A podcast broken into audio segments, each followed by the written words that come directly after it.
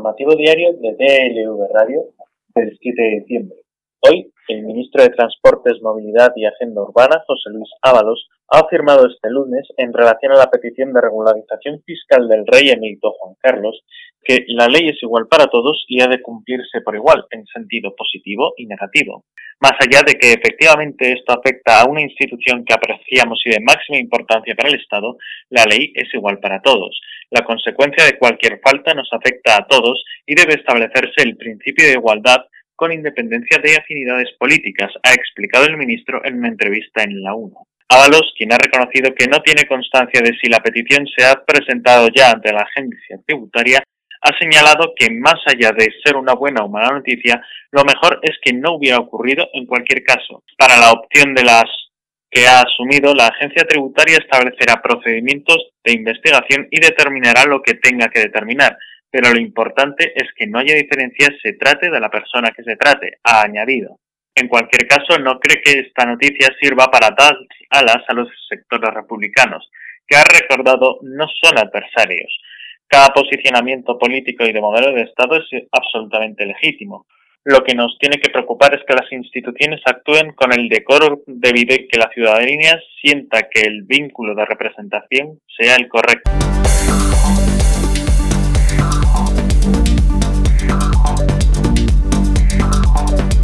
La tramitación de los presupuestos generales del Estado, cuyo texto se ha remitido este jueves al Senado tras aprobarse por una holgada mayoría absoluta en el Congreso, ha copado la agenda de la Cámara Baja desde finales de octubre, momento en que el Gobierno entregó el proyecto y fue calificado por la Mesa. Su tramitación es tres para lograr que las cuentas públicas entren en vigor el próximo 1 de enero, ha obligado a concentrar en pocas semanas todos los trámites parlamentarios a los que debe someterse un proyecto de ley con la peculiaridad añadida de que los presupuestos gozan de preferencia en su tramitación sobre el resto de iniciativas, tal y como establece el reglamento del Congreso de los Diputados en sus artículos 133 a 135. No en vano, cabe destacar que durante el pasado mes de noviembre también han salido adelante dos iniciativas de gran calado, la aprobación del dictamen de la nueva Ley de Educación y la ratificación del acuerdo del Pacto de Toledo para la reforma de las pensiones. Sin embargo, aún quedan pendientes otras propuestas que, a pesar de los grupos puedan avanzar en algunos trámites a lo largo de este mes de diciembre, cuenta con los festivos de la semana que viene y el inicio de las vacaciones de Navidad y no podrán rematarlas hasta principios del próximo año. Es el caso de la despenalización de la eutanasia, la reforma de la ley Mordaza o la comisión Kitchen, que aún sin constituir, entre otras iniciativas. Según apuntan fuentes parlamentarias a este medio, la Comisión de Justicia se reunirá el próximo jueves 10 de diciembre para elaborar el dictamen de la ley de eutanasia. La ponencia aprobó por mayoría absoluta el informe que da forma al texto el pasado 25 de noviembre. Ahora la Comisión de Justicia debatirá y votará las enmiendas principales de los grupos que mantengan vivas para remitir el texto de la ley al Pleno. No obstante, esas mismas fuentes señalan que la votación definitiva del dictamen no llegará al Pleno hasta febrero de 2021, ya que el mes de enero está fuera del periodo de sesiones.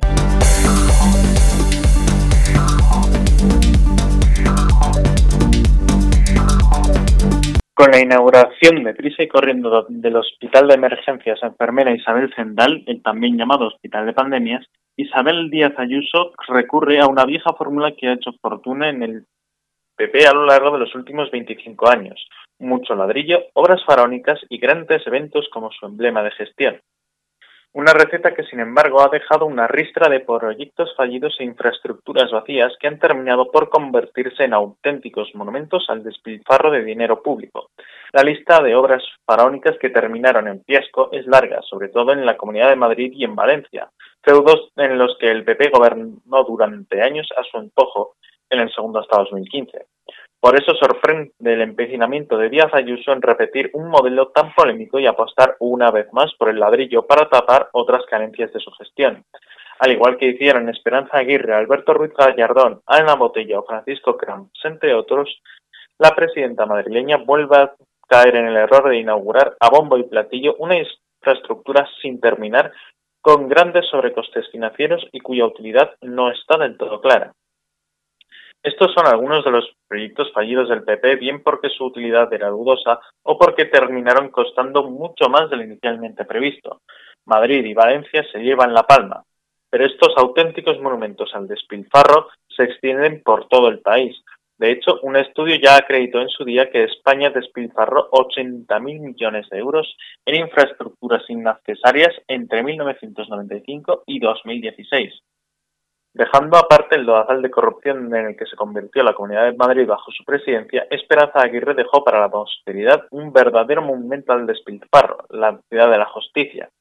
Aguirre lo anunció a bombo y platillo en 2007, pero lo que iba a ser un complejo de 12 edificios en Valvedevas que aglutinaría todos los edificios judiciales de Madrid acabó convirtiéndose en un secarral, en el que solo llegó a construirse un edificio que aún permanece vacío. El despilfarro de dinero público alcanzó los 105 millones de euros y un juez llegó a abrir una investigación para saber qué pasó. La obra faraónica por antonomasia, el soterramiento de la M30, aunque finalmente sí que mejoró el tráfico en la ciudad de Madrid, fue la gran promesa de Ruiz Gallardón para llegar a la alcaldía en 2003 el coste final del proyecto, tras largos años de obras, llegó a 9.400 millones de euros cuando en un principio estaba proyectado en bastante menos de la mitad. La obra generó una enorme deuda para la ciudad que aún tardará años en pagarse y que terminó por lastrar proyectos posteriores. Otra infraestructura Madrid que ha terminado teniendo un uso menor al que se preveía y que ha costado más de lo previsto fue la caja mágica. De los 112 millones iniciales, el presupuesto se desvió un 45%, llegando a los 176 durante su construcción. De nuevo, sobrecostes para una obra cuyo uso no ha sido el esperado desde su inauguración en 2009.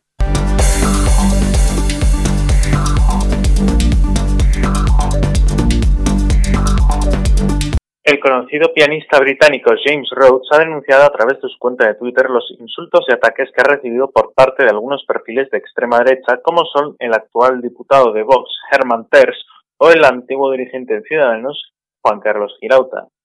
Los ataques personales que utilizan el abuso sexual infantil como munición contribuyen a culpar a la víctima. El músico ha asegurado que emprenderá acciones legales contra ellos. Girauta ha llegado a asegurar en Twitter da más el perfil de abusador que de abusado. Lo, ha hecho en una respuesta al ultraderechista Herman Terz, que escribí sobre el pianista. Su obscena explotación del caché del nene tarado por violado parece dar paso al mamporrerismo más propio de violadores. A estas descalificaciones, Rhodes ha manifestado que la xenofobia también cruza la línea y comenzará acciones legales contra Terz y Girauta, Ambos tendrán la oportunidad de rectificar, disculparse, retractarse de ciertos tweets y hacer una importante donación a Save the Children. El músico ha explicado que si lo hacen, se si no lo hacen, se enfrentarán a procedimientos judiciales. Estos hechos también han sido denunciados por mis abogados ante la Fiscalía por un delito de oro.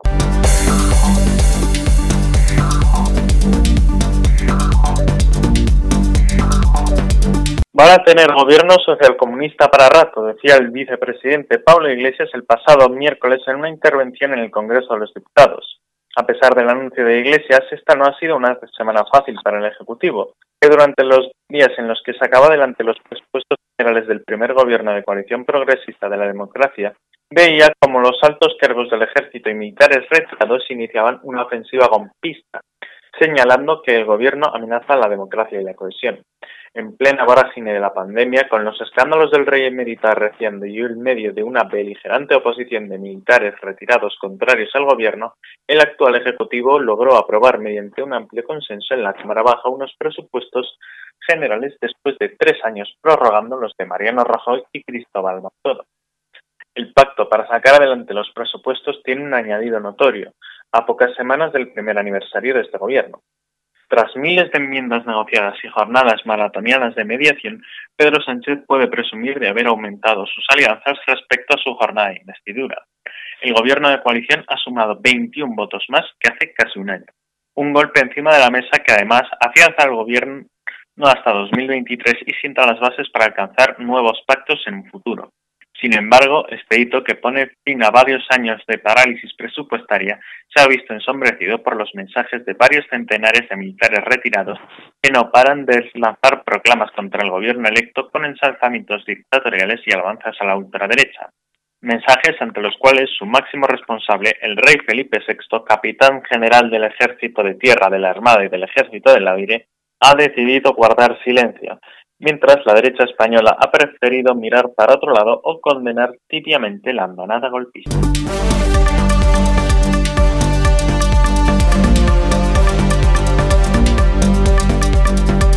En el plano internacional, Rudy Giuliani, el abogado del presidente de Estados Unidos, Donald Trump, y su principal asesor en la estrategia judicial para revertir el resultado de las elecciones del pasado 3 de noviembre, dio positivo por coronavirus, anunció este domingo el gobernante, que le deseó una pronta recuperación.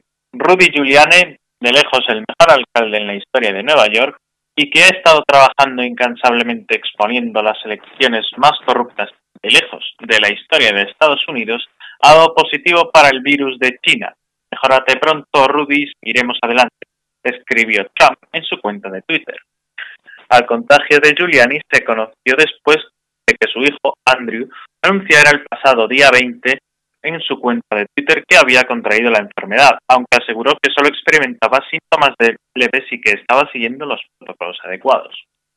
Ese mismo día, Donald Trump Jr., el hijo mayor del presidente, dio positivo por coronavirus.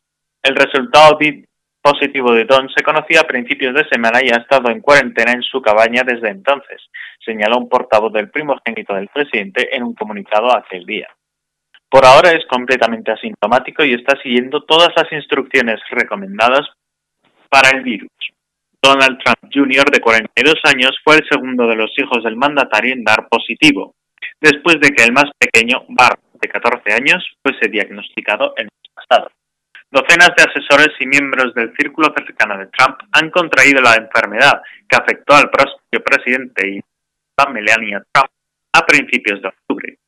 Trump minusvaleró intencionadamente al comienzo de la pandemia la importancia de la enfermedad, lo que él mismo ha reconocido para que no cundiera el pánico entre la población y se negó a usar mascarilla en público durante varios meses.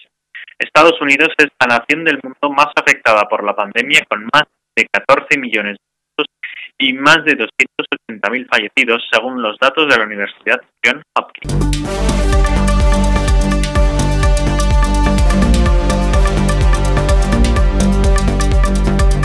El agrónomo español Jesús Quintana García, director del Centro Internacional de Agricultura Tropical, fue secuestrado este domingo cuando viajaba por una carretera en cercanías de Toribío, en el departamento de Cauca, suroeste de Colombia, según informaron fuentes oficiales. Quintana fue interceptado por unos desconocidos, al parecer en un retén ilegal, cuando circulaba en su vehículo entre el departamento de Cauca y el departamento de Ulia. Dijo el director de la policía colombiana, el general Óscar Aterouta, sin dar detalles. Por su parte, el ministro de Defensa, Carlos Olmes Trujillo, declaró en la espera de que Quintana sea liberado a la mayor brevedad y señaló que se trata de un funcionario internacional con categoría diplomática que dirige el Centro de Agricultura Tropical, que es un orgullo para nuestro país. El español está en Colombia desde el pasado 25 de marzo y es además director gerente para las Américas de la Alianza de Biodiversity International y el CIAT, este último organismo con sede en Palmira, ciudad vecina de Cali, capital del departamento del Valle de Cauca. En los meses que lleva el, el país, Quintana se ha destacado por impulsar proyectos para el desarrollo de tecnologías que ayuden a la seguridad alimentaria y a enfrentar los problemas de los recursos hídricos de la Amazonia Nacido en Málaga, Quintana García tiene 30 años de el sector con actividades de cooperación internacional en diversos países y es ingeniero forestal por la Universidad Politécnica de Madrid, además de licenciado en Sociología por la Universidad Nacional de Educación a Distancia, según informa Europa Press.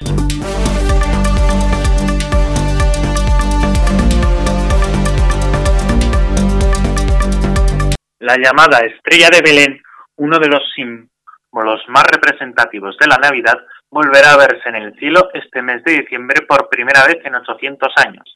Según el astrónomo Patrick Hartigan, a partir del 21 de diciembre, coincidiendo con el solsticio de invierno, se producirá un fenómeno astronómico que sucede en contadas ocasiones y que, según distintas teorías, podría ser la explicación científica del astro extremadamente brillante que vieron los tres reyes magos y que, según los evangelios cristianos, los guió hacia el portal de Belén.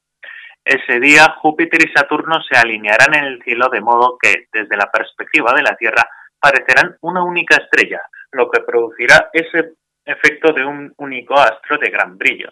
En realidad se trata de una ilusión óptica. La última vez que esto sucedió fue en la Edad Media, en el año 1226, en la época en la que todavía se creía que la Tierra era plana y era el centro del universo. Esta curiosa alineación podrá verse en el hemisferio sur de la Tierra el 21 de diciembre, mientras que en el hemisferio norte durará toda una semana entre el 16 y el 25 de diciembre.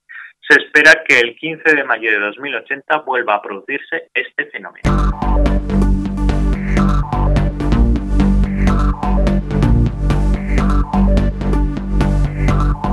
En deportes, el año de los récords termina repleto de dudas en el garaje de Mercedes, y eso que una concatenación de errores dejó sin victoria a Russell en el coche de Hamilton. Le pusieron las ruedas de botas, lo corrigieron en la vuelta siguiente, pero la multa será de 20.000 euros, y al finlandés no le cambiaron las suyas. El octavo y noveno final no representaron los que vivían en, el Gran Premio de Sakhir. El novato inglés fue más rápido que el veterano finlandés en todas las situaciones y eso abre la caja de Pandora. ¿Por qué no está ya en Mercedes? ¿Podría hacer sombra a Hamilton? Toto Wolff, jefe de la escudería, fue más duro de lo habitual con el domingo de Valtteri. Su ritmo no tengo una explicación, necesito hablar con él para ver qué ha pasado. George estuvo por encima de las expectativas el viernes, sábado y domingo. Su carrera fue increíble desde la salida con un coche que es nuevo para él y con pedales que no son de su talla.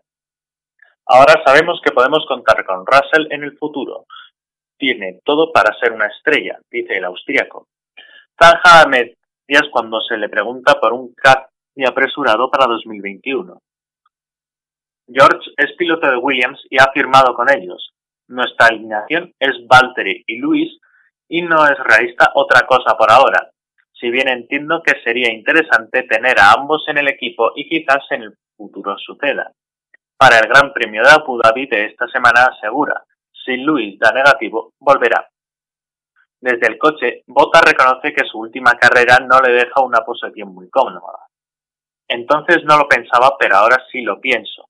Será muy fácil que la gente diga ahora que llega un chico nuevo y gana al que lleva varios años. No sé qué más decir, no es lo ideal, eso seguro. Y lanza un palo técnico. No estaba Luis, pero siguen siendo sus ingenieros. Algo que el propio Russell admite. Debo dar crédito a Bono, el ingeniero de carrera, y a los otros cinco muchachos con los que hice trabajo y que han hecho las cosas tan fáciles para que yo aprenda. El inglés de 22 años llama fuerte a la puerta. La mejor forma de hablar es en pista. Espero que haya aclarado la opinión de Toto. Siguen de cerca toda mi carrera y saben de lo que soy capaz. Desde su perspectiva, espero haberle dado un dolor de cabeza para 2022.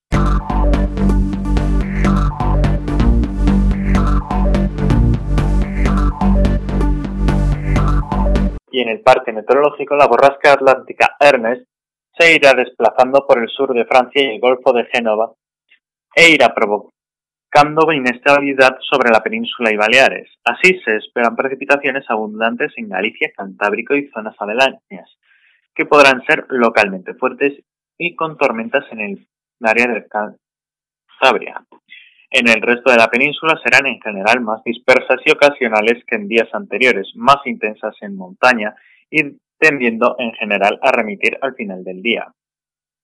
Se esperan asimismo lluvias y chubascos con alguna tormenta en Baleares, Melilla y Estrecho.